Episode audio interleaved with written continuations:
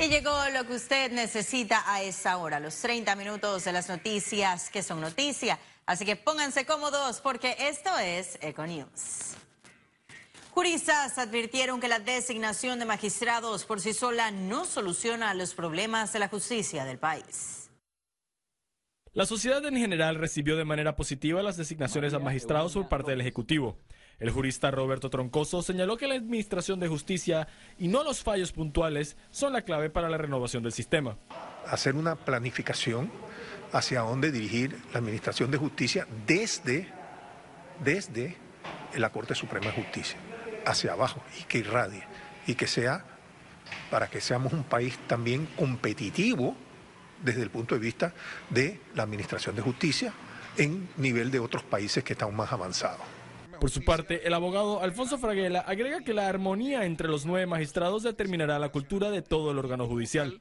Deben eh, eh, crear esa conciencia, esa mística de trabajo en equipo que debe permear precisamente a todas las instancias inferiores.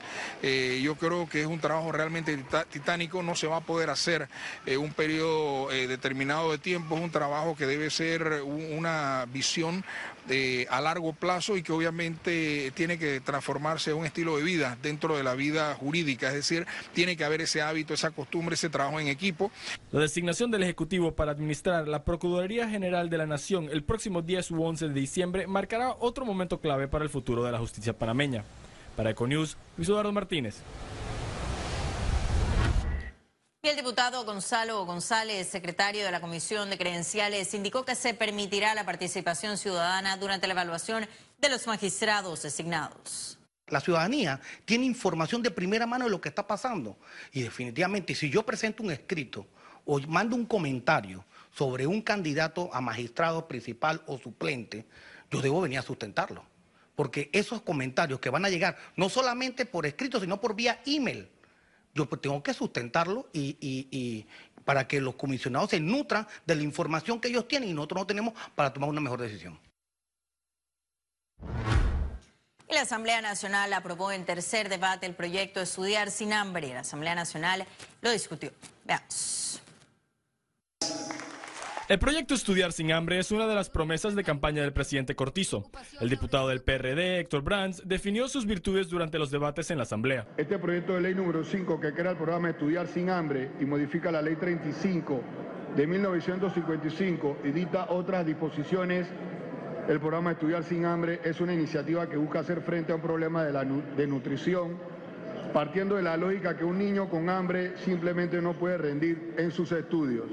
El proyecto encuentra sinergias entre el sector agronacional y la educación de los niños. Sin embargo, su eficacia ha sido cuestionada. A mí me parece que la expectativa que hemos sembrado allá afuera, ¿sabes? Se parece tanto a lo que la gente pensaba con lo que iba a pasar el 5 de mayo. La gente pensaba que una vez se iba el gobierno pasado panameñista y entraba el nuevo gobierno, nuevo gobierno le una varita mágica. De verdad, ¿usted cree que este es el título correcto de este proyecto? ¿No sería mejor un programa de complemento alimenticio a las escuelas. Porque lo cierto es que aquí la galleta no es nueva, el vaso de leche no es nuevo. Entonces, ¿qué es lo nuevo? El quesito. El programa contempla beneficiar a 1.767 escuelas y 430.000 estudiantes de sectores vulnerables. Para Econews, Luis Eduardo Martínez. Y la Comisión de Presupuesto de la Asamblea Nacional sesionó este miércoles para discutir el desembolso de 398 millones a diferentes instituciones del Estado. Entre los desembolsos más altos se encuentran 87 millones al MINSA, 79 millones al MOP.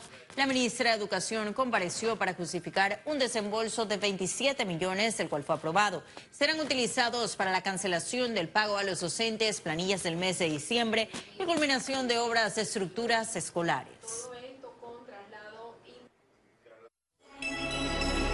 Economía.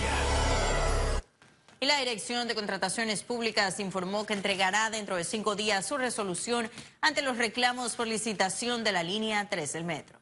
Eh, la Dirección General de Contrataciones Públicas actualmente se, se, encuentra en el proceso de revisión del expediente. El expediente fue presentado el día de ayer, así que nosotros estamos ahora mismo eh, estudiando todo el informe para entonces eh, publicar nuestra resolución de fondo, o sea, de qué es lo que va a tener que hacer las instituciones si es que tiene que hacer, tiene que tomar alguna acción sobre los reclamos que se han presentado. Panamá exigió que se reconozcan los avances del país en transparencia fiscal para no estar en listas discriminatorias. Autoridades panameñas que participaron en el foro global de la OCDE recalcaron que el país ha realizado innumerables pasos concretos para una mayor transparencia fiscal. Exigieron que se reconozca lo mismo y recibir mensajes positivos. Señalaron que no aceptarán que Panamá siga siendo relacionada con los Panama Papers. Y la Bolsa de Valores de Panamá y su regulador apuestan por convertir a Panamá en un hub de finanzas sostenibles y de mercado de capitales regional el próximo año. A continuación le contamos.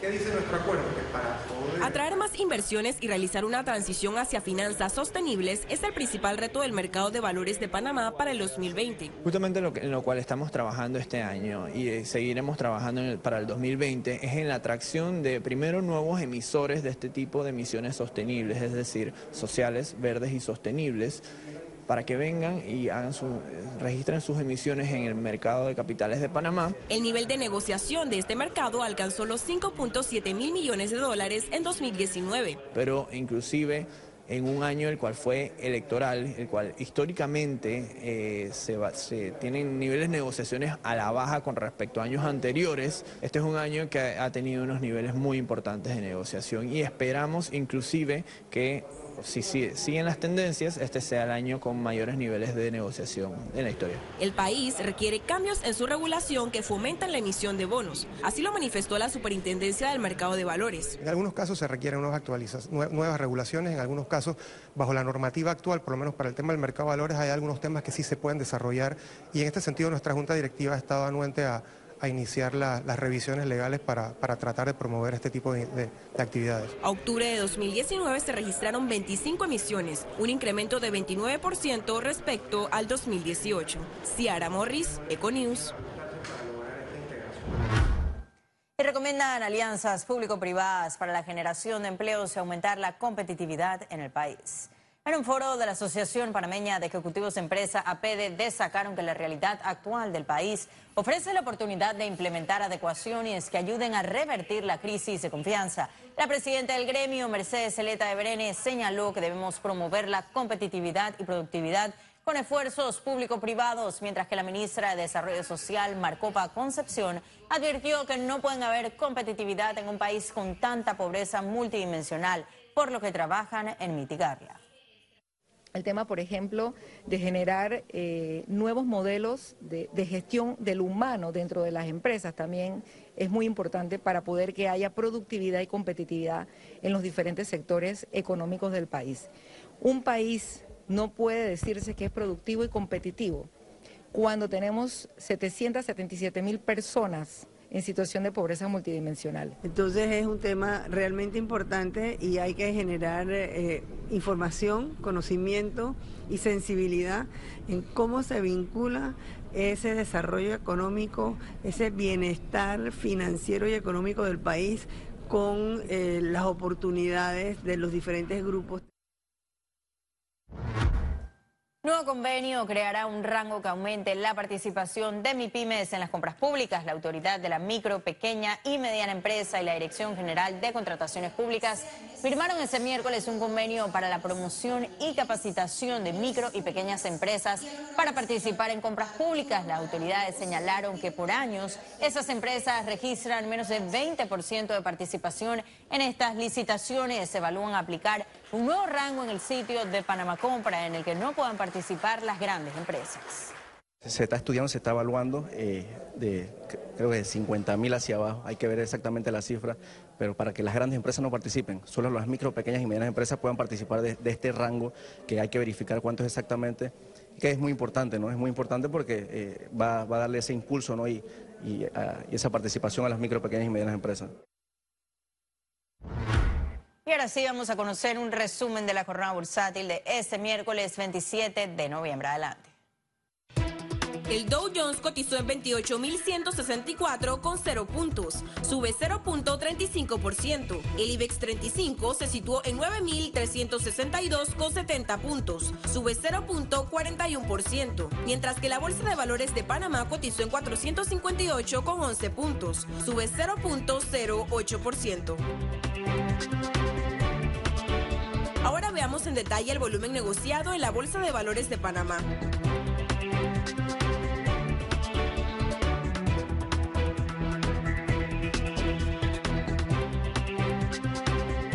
Total negociado 20.466.647 con 79 centavos.